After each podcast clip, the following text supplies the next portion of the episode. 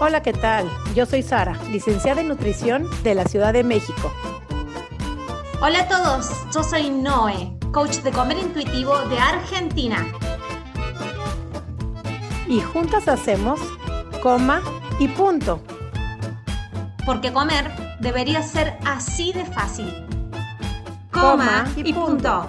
Bienvenidos, bienvenidas a un episodio más de Coma y Punto. Ya pasamos los 100 episodios y yo me siento re relajada. En la cuenta regresiva que tuvimos desde los últimos días hasta los 100, era como mucha ansiedad lo que tenía encima, mucha presión y ahora es como que estoy volando. Es como que yo estoy recanchera, pasamos 100 episodios, como el punto reescuchado. Así que bueno, capaz que vengamos en esa energía.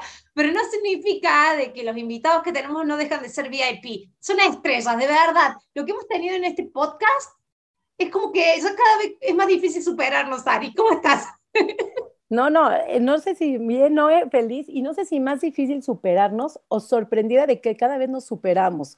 O sea, es increíble la cantidad de gente que nos pide que quiere participar, lo cual es completamente agradecido de que quieran venir, contar su historia, compartir, que nos escuchen, saber que es escuchado, saber a cuántas personas ha ayudado este, este podcast. Entonces, pues nuestra dadivosidad, nuestra ayuda a la sociedad de seguir con estos episodios. Y esta no es la excepción, porque además tenemos a un invitadazo. ¿Cómo nos emocionamos cuando tenemos hombres por aquí? La verdad que es súper lindo tener aquí a un invitadazo. Y vamos a darle la bienvenida a mi querido Jordi. ¿Cómo estás? Bienvenido. Hola, buenas. Buenas, hola, ¿qué tal? Bien. es que se pueden imaginar que en Argentina tenemos una hora, en Brasil tenemos otra hora, eh, viene desde España, que la verdad es que agradecidos porque sé que estás trasnochando, aquí estamos como empezando la tardecita también en México, y lo lindo es que tenemos tres tipos de españoles diferentes, y les voy a platicar quién es Jordi. Jordi viene de Barcelona, él es profesor de, de secundaria de chavos entre 12 y 16 años, y empezó con un trastorno de la conducta alimentaria hace más de 20 años. Afortunadamente, ah, desde hace dos años y medio ya está en tratamiento. En esta cuenta, que su cuenta se llama anorexia masculina, él está tratando y pretendiendo de visibilizar los trastornos de la conducta alimentaria, sobre todo en hombres, y poder ser una ayuda. Y creo que, Jordi, ayudando, te ayudas. Es la mejor manera. Y esto es, no estamos destapando nada, no estamos desarrollando nada, solamente estamos visibilizando, hablando, destapando lo que nadie hablaba. Porque digo, un trastorno de la conducta alimentaria, fíjate, en una mujer adolescente delgadita, es súper hablado, súper bien visto, las clínicas están pues llenas de estas chicas, pero trastornos de la conducta alimentaria en, en hombres no se habla y en personas, mujeres o hombres de talla grande, mucho menos. Hoy no, justamente pusiste un posteo de eso, de que una persona en... Eh, vayan a ver el posteo de no, de, no, estamos hoy a 20 de septiembre, o sea que el que hizo el 20 de septiembre vaya para allá, porque este episodio, pues nunca sabemos cuándo va a salir, va saliendo así, pero este posteo que tú pusiste, esta chica, muy impresionante, porque hasta suenan las voces detrás de las personas cuando dicen, cuando una persona, una persona de talla grande, eh, tiene un trastorno de la conducta alimentaria, se le felicita y dice, estoy enferma y no se te felicita por estar delgado. Y no sé si es diferente en el caso de los hombres, así es que Jordi, bienvenido a Comi Punto. Los micrófonos son tuyos. Pues en hombres, a ver, no es que te feliciten o no te feliciten, es que mm, nadie te dice nada, porque como es algo tan invisible y que nadie habla y cuesta tanto, pero también cuesta porque yo, yo creo que los hombres Ah, hay como esta mm, visión ¿no? del hombre que no puede expresarse, ah, que tiene que ser el hombre fuerte, el hombre, ah, bueno, un estereotipo de hombre, ¿no? Y, y yo creo que esto pues da como este miedo a querer expresarse, ¿no? O a querer querer decir lo que uno siente y cómo uno se siente, ¿no? Entonces, yo creo que los trastornos de la conducta alimentaria, que en hombres han existido desde hace muchos años, siempre yo diría, pero claro, es, es curioso la, la, poca información que hay, ¿no? La poca, mm, el poco reconocimiento que hay eh, de este trastorno, pero ya no solo, como cuentas, ¿no? en hombres, sino en general, porque es lo que decimos. A uno le haces decir qué es la anorexia y todo el mundo te sabe pues, la descripción. chica joven, delgada, etcétera, ¿no? Pero la anorexia es más que eso, ¿no? La anorexia no es solo lo alimentario. Ah, la anorexia es, mm, pues ah, sería como el, o la comida más bien sería como aquello que eh, yo puedo controlar, pero detrás de todo eso hay unas vivencias y unas experiencias que te hacen llegar a eso, ¿no? O sea, es como eh, el desespero o, lo, único que tienes para, para poder gestionar o controlar tu vida, ¿no? Y, esto es muy frustrante por cuando no te sientes apoyado por nadie, ¿no? Cuando no ves o buscas información y no existe, o buscas información y te dice que eres una minoría y entonces ah, uno no quiere pertenecer ¿no? a una minoría. Mm, mm, no, no, digo que la palabra minoría sea negativa, pero en este caso, cuando estás hablando de un trastorno mental, pues sí, pues eh, eh, yo me lo tomaba como algo, algo negativo, ¿no? Y yo, yo pensaba, yo no, yo, no, yo no pertenezco ¿no? a esta minoría, a este 1% que dicen que, que, que, que es, o un 10%, bueno, da igual las cifras, yo son, para mí son cifras falsas, porque hay tanta invisibilidad, pues que, es eso, que no llega, ¿no? La, la, realidad no, no, es lo, que realmente se está estudiado, ¿no? Y, por eso mismo ah, esta información ¿no? que, has dado de, de diferentes tallas pues es un problema que nos viene dado cada día, ¿no? Es una información que nos va torturando cada día y, es, y, es como que, que, tenemos que ser todos iguales. Y es como, no sé, esta invisibilidad a la diversidad corporal, a la diversidad personal, a la diversidad humana. Y esto es bastante frustrante también para las generaciones más jóvenes, ¿no? Yo como profesor, pues que, lo, que trabajo con adolescentes, pues claro, es como que todos tienen que, ¿no? La, información que van recibiendo y que vamos recibiendo es que todos tenemos que ser iguales y no, y esto no ayuda, esto no ayuda.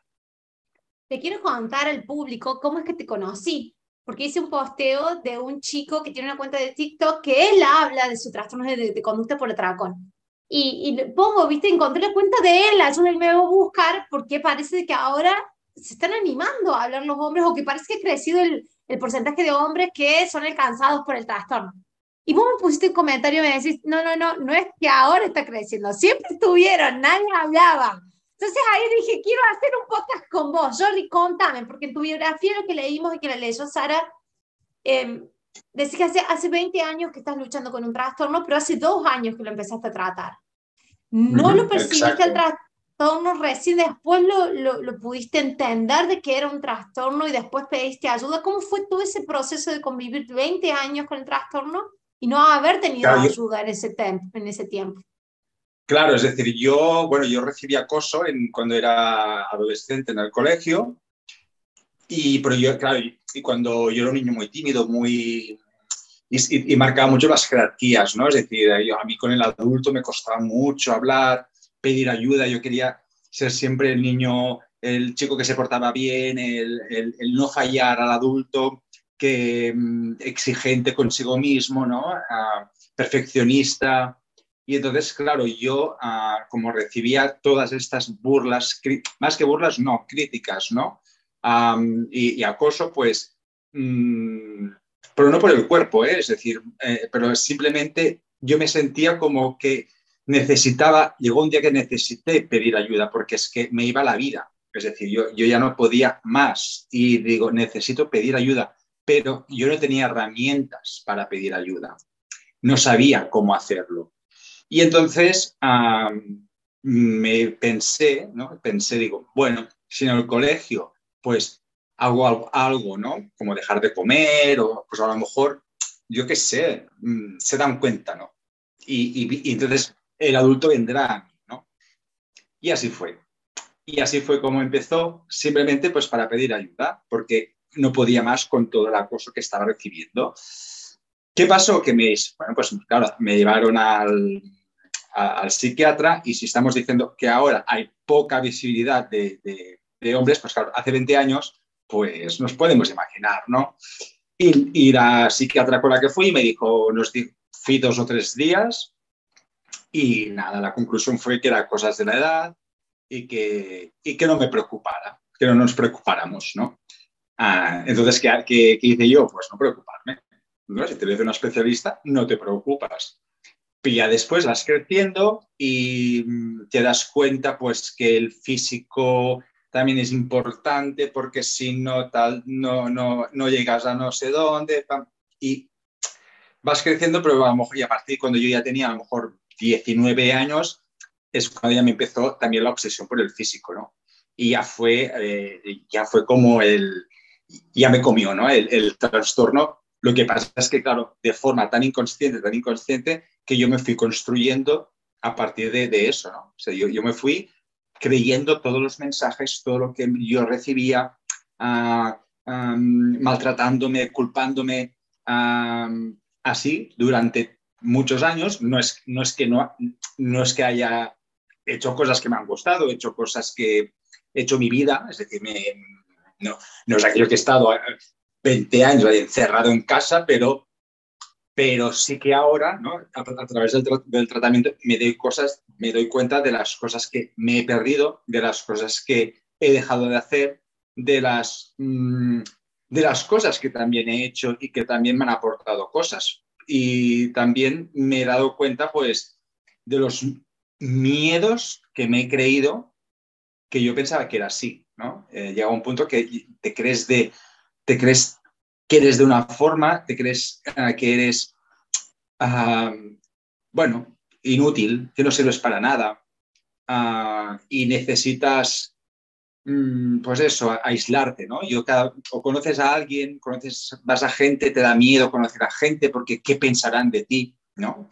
Es que no voy a caer bien, no voy a, a, saber qué, no saber qué decir.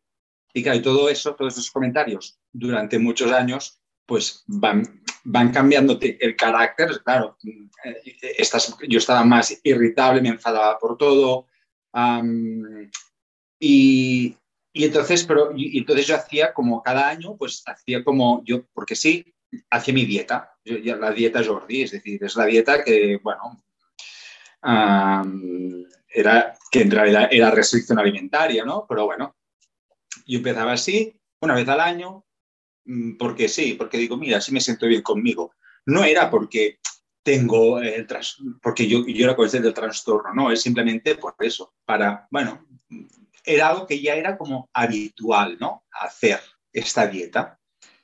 Y, y claro, y, al, y, al partir, y a partir de, y ahora tres años o así, se me fue de las manos. Es decir, el, esta pérdida de peso, porque claro, no era una dieta, era una dieta restricción alimentaria donde siempre acababa en infrapeso. Y, y hace eso, dos años, tres años casi ya, mmm, sí, tres años, um, yo estaba, pues se me fue de las manos todo, eh, bajé, bajé, demasiado peso, no me podía, estaba ya en, depresión, no podía, ya no podía más con mi vida, ¿no? Era algo que no podía ni andar casi, estaba, me cansaba, bueno, era, era, era toda una, una nube de tristeza, um, pero, pero yo solo mismo, yo, yo, no, yo no sabía qué hacer, ¿no? Entonces, bueno, yo pensaba, yo voy a continuar y continuaba y comer aún me daba más miedo, ¿no? Y fue a través de una amiga que cada día me fue, se preocupó porque, me, claro, me vio, vio mi estado y pensó que, bueno, que esto no, no, no, iba, no iba bien. Y esta amiga pues fue insistiendo, vamos al médico, vamos al médico.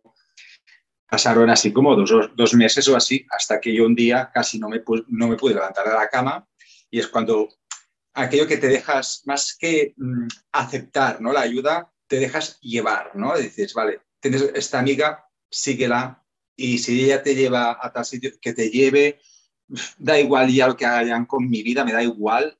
Y claro, entonces, pues, haciendo esto es cuando inconscientemente, pues ya me encontré en un, hospital, pues, pues para empezar un tratamiento de, de trastorno alimentario después de 20 años.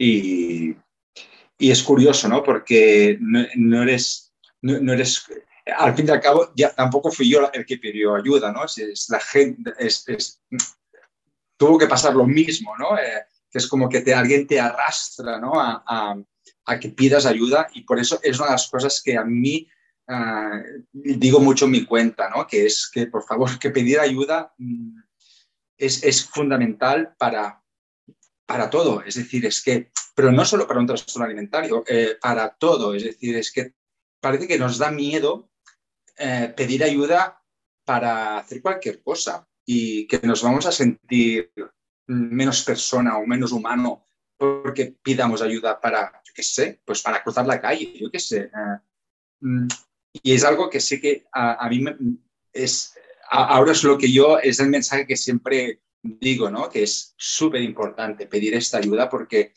es la forma, la única forma en que uno puede ah, al menos, al menos ver otra perspectiva de, ti mismo, ¿no? Mm, que después a lo mejor dices, no la quiero, esta perspectiva, pero al menos que alguien te la enseñe, ¿no?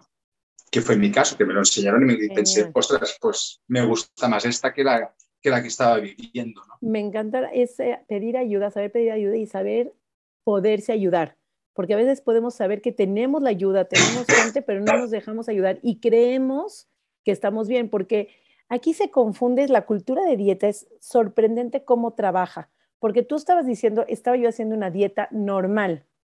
Hacer una dieta para el público, cuidarse, parecería que es restringirse, que es ir horas al gimnasio, tomar mucha agua, no comer carbohidratos y demás, todas esas creencias que te hace querer la, la cultura de dieta. Y tú me decías, estaba yo normal.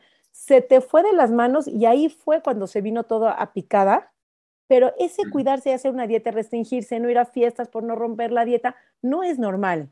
Y es un desorden de la conducta alimentaria y no tenemos que llegar a los grados más extremos donde ya te tienen que internar, donde ya tu corazón bajó sus latidos o donde ya estás deprimido o ya no puedes hacer para empezar a pedir ayuda.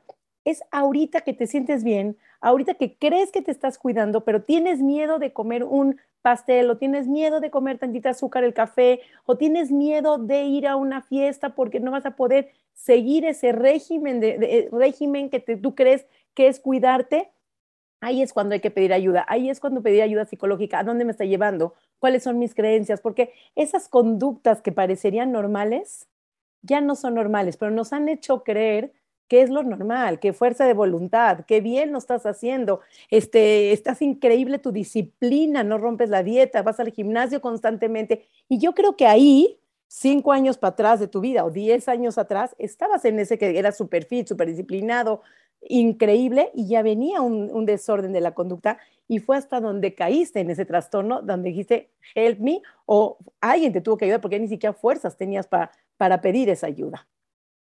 Es que es exactamente así. Es decir,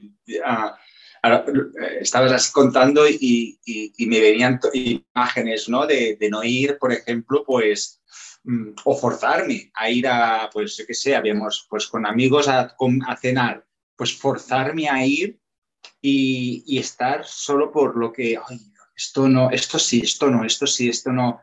O después comerlo y después que esto me he dado cuenta en tratamiento, que era salir de cenar y la culpa, el castigo iba por dentro, ¿no? El, el, cómo, has podido, ¿no? ¿Cómo has podido comerte esto? Pero, pero ¿qué, qué, has hecho? Eh, insultos, juicios. Mm, para mí era como maltratarme a mí mismo, ¿no? Y, y por supuesto después buscar la forma de cómo compensar esto, ¿no? Es decir, vale, lo he comido, vale, ¿y ahora qué tengo que hacer para eliminarlo, ¿no? Porque una de, las, de mis creencias eh, eh, es, que mi aparato digestivo es diferente al del resto del mundo. Es decir, que comía y, ya automáticamente, puff, ya se ponía en el cuerpo, ¿no? En forma de grasa y, y, que no cabría por la puerta. Esto era el pensamiento automático. ¿Cómo has podido comerlo? Porque ya, ya lo tienes que quemar, ¿no?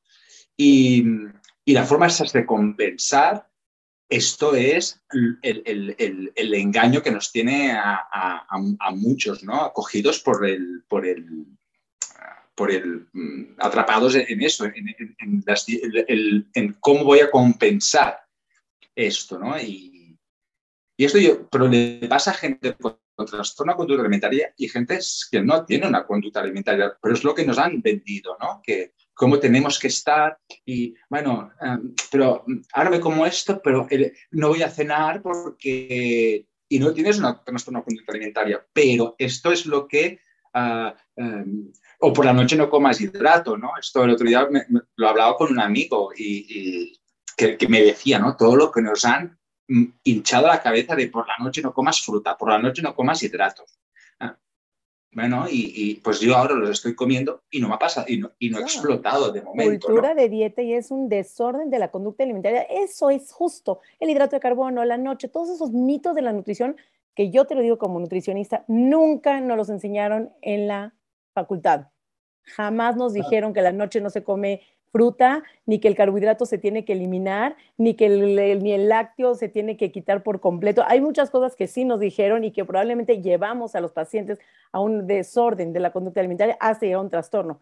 Pero esos mitos, toda esa mercadotecnia, que si el té verde, que si la chía, que si el licuado verde, jamás nos los enseñaron. Y mira hasta dónde ha llegado la cultura de dieta, ¿no? Hay una cosa que siempre me más llama la atención en los cursos que hemos dado, Sari, en, los testimonios que escuchamos de nuestras seguidoras. No importa si sean de España, de México, de Chile, de Argentina, te relatan lo mismo, como si nos hubiéramos me, cortado la, mente y dividido y pensamos igual. Vos decís, ¿cómo se puede repetir tan igual el pensamiento? Y fíjate lo que está hablando Jordi, es lo mismo, es la misma estructura de pensamiento. De algún lado la sacamos. O sea, no puede ser así que, ay, bueno, a todos se nos dio igual, todos pensamos igual, de algún lado lo aprendimos y el tema de la culpa, ese es universal. el tema de la culpa es universal y uno de los parámetros que hay de consideración de conductas desordenadas, que es, digamos, la puerta de entrada a un trastorno de conducta de alimentación, uno de los ítems, de los ítems, de los cinco ítems, es el sentimiento de culpa.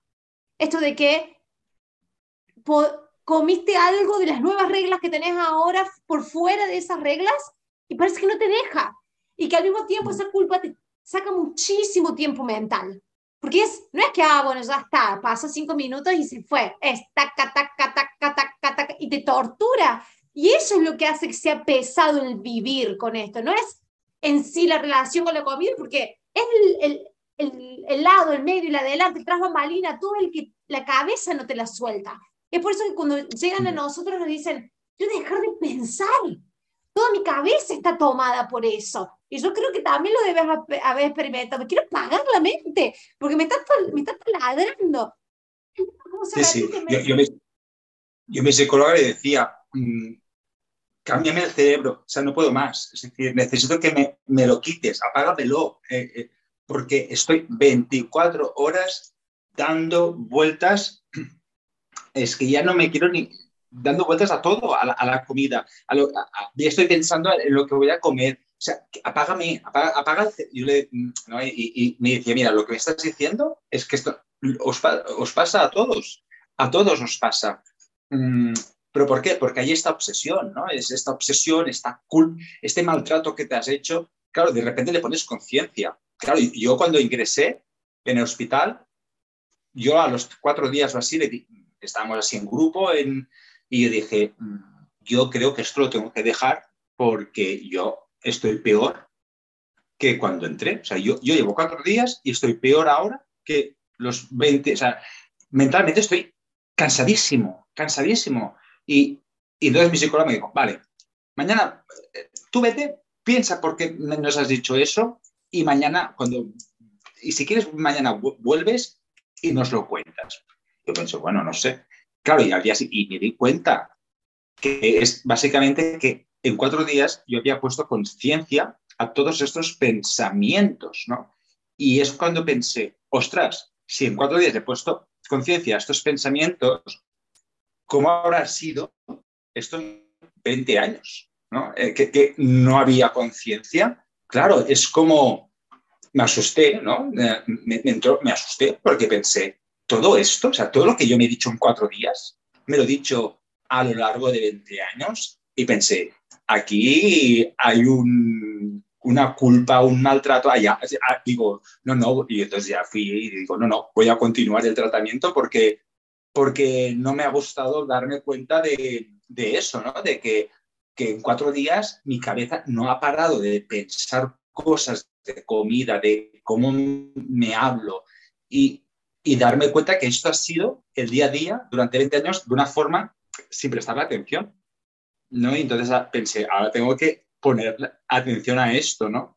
Y esto que es la parte dura del tratamiento también, ¿no? Porque te vas dando cuenta de, de, de, de todo, ¿no? De, que a veces, a veces yo decía a mi psicólogo al principio del tratamiento, decía, ahora, ahora tengo demasiado conciencia, es decir, eh, demasiado, ¿no? Y, entonces es cuando también, me decía, bueno, pues a ver, también tienes que bajar un poco el no estar todo el rato que yo, ahora, ahora pienso esto, ahora pienso aquello, ¿no? Un poco relajarme, ¿no? Y, pero es que es curioso el, el, el, cambio de, de, lo que es la conciencia, ¿no? Lo, lo, que es poner atención a, a, una cosa. El cambio de chip. El cambio de chip, ¿no? Claro, y, y después y te vas dando cuenta que esto me iba pasando en el tratamiento. Claro, aparecen todos, todos los miedos, ¡pum! ¿no? Y, y, yo decía, pues sí, pero si yo pues si tengo todos los miedos del mundo, ¿cómo puede ser? Y, y, me dice, bueno, porque ahora, claro, ahora el trastorno está como también revolucionado porque se está dando cuenta, ¿no? Que, que, le estás moviendo, ¿no? O sea, que, que, te quieres desprender de él y él, y él pues él está allí cogido y está atrapado en, tu mente. Y, claro, yo pensaba, bueno, pero hay alguna forma, ¿no? Hay, alguna forma para deshacerme de, este, estos pensamientos, ¿no? Y, y es curioso porque cuestan muchísimo, cuesta muchísimo. Pero bueno, es también la cuestión de poco a poco, ¿no? Es, es poco a poco ser consciente uh, y, verte y ver mucho cómo uno se habla, ¿no? Y, esto es, es, es claro, yo, yo, el día que me di cuenta de cómo me hablaba, me asusté pensar, pero si soy mi peor, mi peor enemigo. Digo, es que, es que ni, ni, digo, yo me quejo, sí, era como, pedí ayuda, o sea, yo, me hicieron, me, digo que me hicieron acoso, pero si el que me estoy aquí acosando, maltratando soy yo, soy yo. Digo, pues esto no puede ser, esto no puede ser.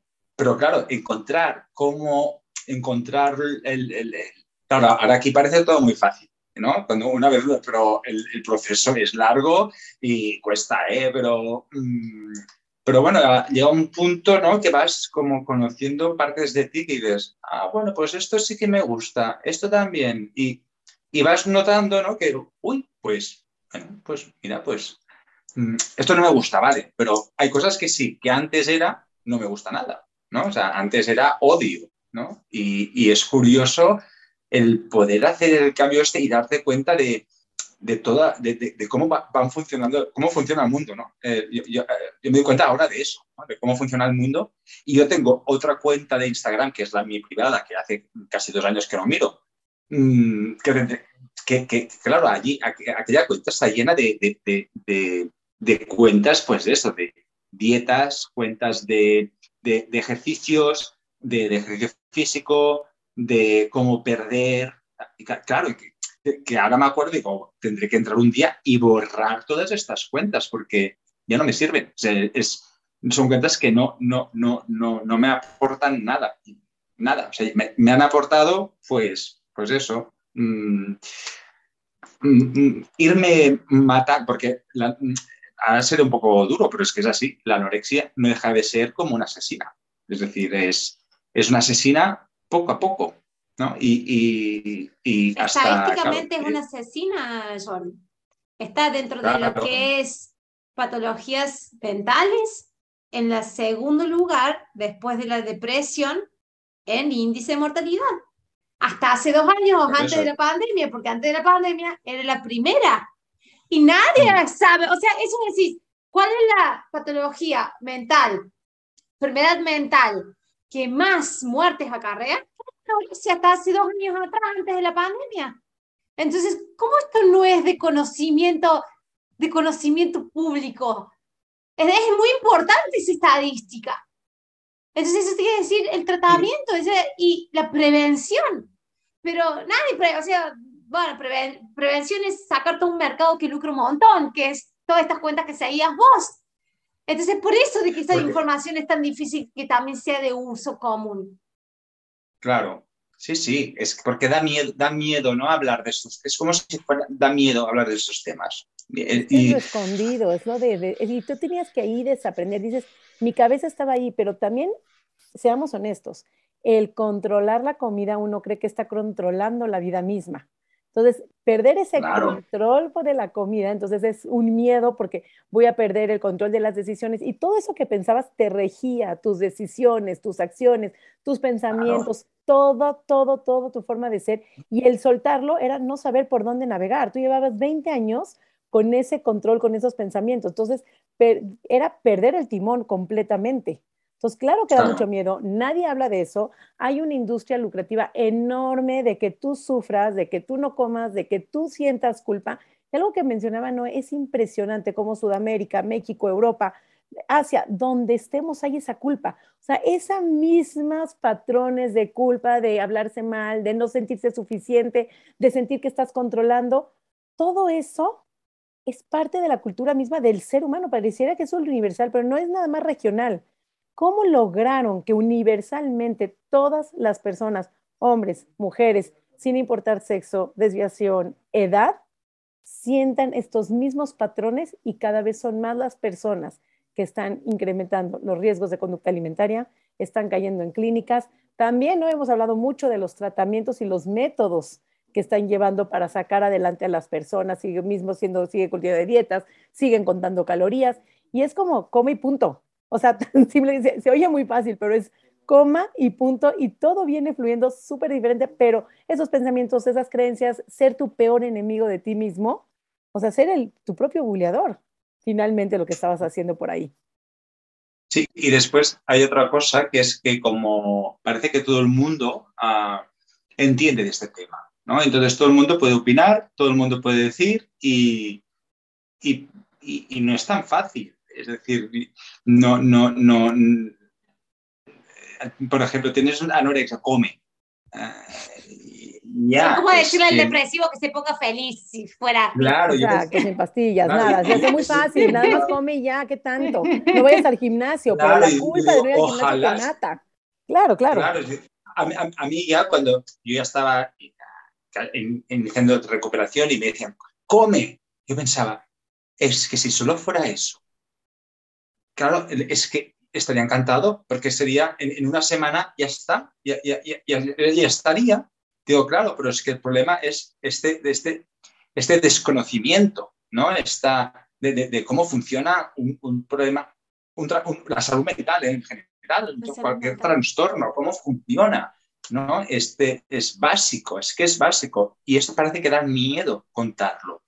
Y, yo como ya pues eh, he vivido 20 años con miedo, pues ya llegó un día que dije, pues hasta aquí, ya, ya está, o sea, no, ya está, no tengo ya más miedo y entonces por eso mm, es un tema que mm, para nada me da miedo hablar, ni, ni, ni, expresarme, ni porque pienso que ya está. Es decir, yo lo, lo, tengo que normalizar, es, algo que forma parte de mi vida o, y, y si puedo eso, ¿no? Puedo ayudar a alguien a, bueno, al menos mm, a través de mi experiencia, poder que se dé cuenta ¿no? de, de, lo que, de que a lo mejor también se siente identificado, pues, pues yo, yo es, más el público masculino. motivación también. Y más el público masculino es re necesario ese espacio que abriste. Por eso me gustaría preguntarte sobre si pudiste, o sea, si recibiste algún tipo de contacto de ni siquiera en los comentarios deben dejar los hombres, así como para que todo el mundo lo vea. Te deben mandar mensaje directo, así como media escondidita, como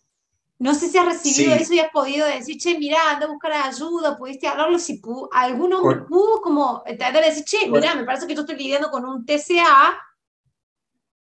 Sí, es curioso porque yo veo muchos hombres que, que ven mis historias, no me siguen, pero ven mis historias y esto me llama mucho la atención, ¿no? Ah, porque yo si miro, la, yo si sigo a alguien, lo sigo y no pasa nada, pero si yo miro la historia, mi nombre es, o sea, el nombre de la cuenta es muy clara, anorexia barra baja masculina, no hay secreto, es decir, no, no, hay ningún secreto. Entonces, me sorprende, ¿no? Que a veces hay muchos hombres que veo que miran la cuenta, las historias y eso, y digo, pero ¿qué, por qué lo estás ¿Por qué lo estás mirando? ¿Por qué no me dices nada? ¿no? O mm. ¿qué, qué, qué, qué, está pasando por tu cabeza que tú mires esta cuenta? Porque no es aquello que mires una historia, es que a lo mejor miras muchas historias, ¿no? Y pienso, mm, me dan ganas de, me dan ganas de entrar y decir hola, ¿no? Eh, pero claro, dice, mm, y después sí que hay chicos, hombres que sí que han hablado conmigo, que se han, incluso que dicen, yo también tengo una conducta alimentaria. Y después también, sobre todo, a familias, familias que, que, es súper importante, ¿no? Que nos olvidamos de ellas y, y es que es, es el, el, el, pilar de, de, familias o amistades, ¿no? que son el pilar para un apoyo, ¿no? Para tener un apoyo en, en, en, en ese trastorno. Y también es importante que, que ellos, las, las propias familias, sepan cómo funciona el trastorno y a poder tener herramientas para ayudar, ¿no? Porque mm, yo, a, una madre que tiene un hijo también, un chico, adolescente, ¿no? Yo le digo, mira, uh, si tu hijo hace esto, esto, esto, esto, tú tranquila, es el trastorno, tú pasa, no le digas nada. Es, es la, yo digo la señora, eh, al trastorno le digo la señora. Digo, es la señora que está hablando, entonces ya está, tú tranquila. Y, a ver, y, y, notarás cuando habla tu hijo y cuando habla el trastorno. Cuando tú hable tu hijo, le dices todo lo que le tienes que decir. Cuando habla el trastorno, pasa, porque si no, el trastorno te va a consumir. Y es verdad que es, y días más tarde me decía, he descubierto cuando habla trastorno, lo he descubierto. Entonces paso paso, claro, entonces aún se enfada más, porque claro, el trastorno lo que necesita es esto, ¿no? que estés, uh, necesita una víctima, ¿no? necesita culpar también, aparte de a ti, de ti mismo, necesitas culpar a, a los otros, ¿no? Y, y, sobre todo a los familiares más cercanos, ¿no? Es, es, es, muy duro, es muy duro. Entonces, por eso es tan importante la ayuda a los familiares, es que es, es, es algo fundamental y que no nos damos cuenta tampoco. Y algo, y algo que dijiste al principio de que la primera vez que tus padres te llevaron a, a un centro de atención, la psiquiatra que te atendió dio a entender de que era algo de la edad, de que quizás iba a ir. Tengo, en los últimos dos meses me contactaron dos, chiqui, dos chicos adolescentes, hombres también, y uno de ellos me contó muchísimo más la historia tiene 17 años ahora y me dice, pero mis papás realmente hoy ya no quieren que acceda a nada porque ellos realmente creen que eso es un capricho.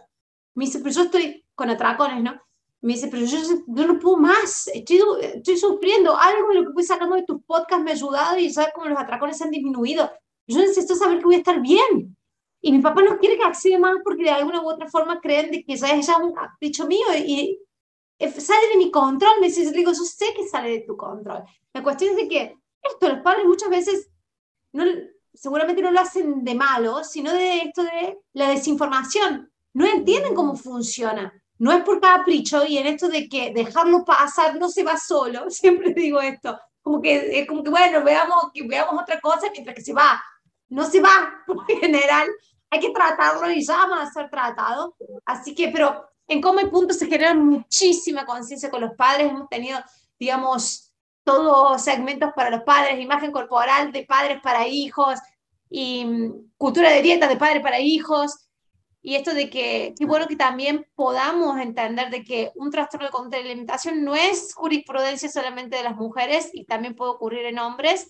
Así que si alguno de todos esos comportamientos, con la comida, con la irritabilidad emocional, con comportamientos más bien obsesivos, perfeccionistas, los estás viendo o estás teniendo alguna señalcita, fíjate un poquito más profundo, puede ser ahí un, un inicio de algo. Justo quería yo comentar. Sí, so, sobre todo en hombres. Perdón. No, perdón, yo quería comentar, justo, justo lo que quiero que nos digas. Focos rojos que le puedes decir a los chicos, a las mamás, qué son esas conductas, porque ¿dónde está esa línea de porque se presta mucho en los adolescentes de, no, hombre, estoy en definición, estoy en el gimnasio, se ve bien, se ve cool estar marcado, pero se pasa de ese estar marcado, estar en suplementos, a vivir en los gimnasios, a, a, comer solo lechuga, a comer solamente proteína, a quitar grupos de alimentos. Quiero que nos digas esos focos rojos cuando ya hay un desorden de la conducta alimentaria que decía Noé, es la puerta al trastorno de la conducta. Viene, platícanos. justamente es lo que... Lo que ya sabía, pero quería hacer mi pregunta, ¿no? Siempre me respondes antes de que yo pregunte. Viene. Ah, pues eh, me pongo como ejemplo, ¿no? Es decir, yo iba al gimnasio días que a lo mejor no me apetecía. Era que yo, es que no me apetece nada ir al gimnasio, pero tengo que ir al gimnasio. Y entonces iba al gimnasio y, y solo había un pensamiento, quemar, quemar, quemar, quemar, quemar, quemar, quemar, quemar. Era, tenía que, que era esta obsesión, ¿no? Obsesión. No, no, no, no ibas al gimnasio y hablabas tal vez con la persona que tenías al lado. No, vas con un foco, vas así, como, focalizado en un punto y, incluso si te dicen, si podéis aumentar la, la, fuerza. Y claro, a lo mejor uno no puede más. Eh, eh, eh, tú puedes decir, bueno, si podéis, yo no puedo más. Pero yo igualmente apretaba más, ¿no? Daba más potencia. ¿Por qué? Porque tengo que superarme, tengo que... Toda, esta obsesión, ¿no? Sumado a pesarte, mm, sumado a, vale, a, si acabo de hacer ejercicio, pues voy a comer, hoy no comeré, voy a comer pollo a la plancha mm, y ya está. Todas estas para, son, para mí son señales. Entonces, claro, mucha gente me dice, ah, pero si hacer deporte es saludable. Y digo, sí, es saludable, por supuesto, pero ¿de qué forma es saludable? ¿no? Es decir, ah, si lo haces de forma obsesiva, mmm, con, estos pensamientos obsesivos que solo te interesa el cuerpo, el cuerpo, es decir, lo externo, aquí hay un problema. Dile, mm, trastorno alimentario, lo que sea, pero hay un problema. Hay, un problema. Es decir, no. Mm, y yo desde hace dos meses que ya tengo, entre comillas, permiso para poder hacer ejercicio, porque obviamente a mí el ejercicio me lo prohibieron en, en tratamiento. Y hace dos años, pues voy al gimnasio, hago artes marciales, es decir, es, es algo nuevo también. Y, claro, y voy y hablo con la gente. tengo ganas de ir, pero porque me apetece ir, disfruto, ah, me lo paso bien. Y, y, si veo que hay un momento de obsesión, pues paro. ¿no? Entonces, es la diferencia ¿no? entre saludable y no saludable, saludable y obsesivo. Si uno va al gimnasio para marcar, pues mm, mm, aquí, hay, aquí ya hay algo que te está marcando un problema. Aquí hay un problema, porque eh, el, ejercicio tiene que ser saludable, es decir, beneficioso para la salud. ¿no? Entonces, salud mental también, por supuesto pero tiene que ser beneficioso. Si vamos a, al final y nos obsesionamos, mm, eh, es que está renormalizado ese punto. Es renormal, es como que, uy, qué dedicado que es, y es un estilo de vida y las cuentas fitness, que es eso lo que estamos ahora tratando de dar vuelta, ¿no? Porque eh, pasa ahí camuflado. Sí, sí, sí. He, ido cada día al gimnasio, he ido dos horas, a, digo, vale, pero has ido porque y, te sientes bien con tu cuerpo, te sientes bien, o sea, es, bueno, no, porque mira qué, qué, pechos o mira qué brazos. Mm, vale, entonces aquí la finalidad no es algo saludable, la, la finalidad es algo visible, ¿no? Yo le digo la salud, algo visible. Si es para que la gente te diga algo, ya estás eh, con el foco fuera de ti. Entonces ya es, mm, para mí, eh, no, es, no es saludable, ¿no? Es decir, para mí no es, no es hacer deporte, ejercicio de una forma mm, natural, ¿no? Es, es, algo, pues, pues, pues así, pues obsesiva, obsesiva. Y de aquí vienen, pues, muchos también obsesiones en, y lo que quiere decir que a partir de ahí ya viene, puede venir ya, pues, las restricciones alimentarias, ¿no? Porque claro, ahora sí he conseguido eh, muscular tal cosa, pues claro, ya no voy a comer esto, ¿no? Y, pues, y, y, aquí, aquí ya sí que trastorno alimentario. Seguro. Genial, eso es, es la, obsesión, ya cuando se vuelve, dejó de ser disfrutable, cuando dejas de ir con amigos, cuando dejas de tener una vida por esas conductas ordenadas que son desordenadas en realidad, papis, mamis, focos rojos, empiezan cuando empiezan a tener conciencia de su cuerpo. Cuando son niños, generalmente, generalmente, pues no tienen conciencia de su cuerpo antes de que algún niño buleador le haga concientizarse de que no eh, pertenece al gremio. Pero si no fuera de eso, son niños felices y es cuando empiezas a recobrar conciencia. Cuando empieza a ser obsesivo, es un foco rojo. Cuando deja de ser parte de ese mismo bienestar, ¿no? De, convivir en la vida en condiciones disfrutables, es focos rojos. Me encantaría que te sigan. Sé que no eres el único hombre en este mundo que, que padece eso, sé que hay muchos más hombres que les da pena, que les da vergüenza, que los hombres no pueden sufrir. Eh, diríamos que sería chistoso que los hombres no sufren violencia estética tanto como las mujeres, pero de alguna u otra manera también se ha vuelto el mundo fit de los hombres sumamente exigente, eh, nada más que no, les, no se le ha dado tanta voz, no está tan normalizado. Así es que te felicito por tu red social, te felicito por abrirte, porque de alguna manera cuando uno se abre, se hace vulnerable y poder ayudar, sé que también se ayuda a uno mismo. Para eso este espacio de un punto. Te agradecemos que hayas querido estar. Compártenos tus redes sociales para que vayan a seguir a Jordi, porque su información es sumamente valiosa. Su valentía, porque se le puede llamar también valentía, y esa apertura a poder ayudar a los demás, ya está. Siempre digo, la información está, depende de ti si la quieres usar. Así es que compártenos tus redes sociales y algún mensaje final para ir poder cerrando este episodio. Pues bueno, mi, Instagram, ahora también estoy empezando a TikTok, y, pero bueno, de momento donde pongo el foco es en Instagram con la cuenta anorexia barra baja masculina. Y, y, es eso, explicar en primera persona en vivencia mi experiencia día a día y, y, también, hacer un, también hacer un poco entender cómo funciona ¿no? un trastorno de la conducta alimentaria. Y, pero sobre todo es eso, siempre desde mi punto de vista y mi, y mi experiencia, porque sé que es algo que nadie me puede decir, esto no es así. Digo, esto es así porque yo lo he vivido así. Esto para ti fue así y que nadie te diga que no y te atreviste a hablarlo, porque muchos lo viven y ni siquiera lo hablan. Así es que aplausos para ti, aplausos por estar aquí, aplausos por todo tu activismo y aplauso por tu trabajo. La verdad que bien valorado. Y este espacio de Come y Punto es para ti, anorexia, guion bajo, decimos en México, masculina, para que sigan, vayan a seguir a Jordi. Igual lo vamos a poner en todas las descripciones. Mis redes sociales soy Nutrición Sari, para los que no me conozcan, que vengan de cuenta de, Jordi, que vayamos hablando con mi punto. Tenemos todo tipo de temas y siempre decimos, si quieres dar tu testimonio, con mi punto está abierto para todas las personas. No es un lugar de famosos, es un lugar humano, un lugar donde se habla de humanos a humanos, donde se maneja mucha vulnerabilidad, muchas, cada quien a raíz de su experiencia. Y cuando hablamos de humanos, no es así, como tú lo decías, es así. Para mí fue así, para ti puede ser diferente. Pero si esto te sirve y te puede ayudar, somos hermanos y nos vamos caminando juntos de la mano.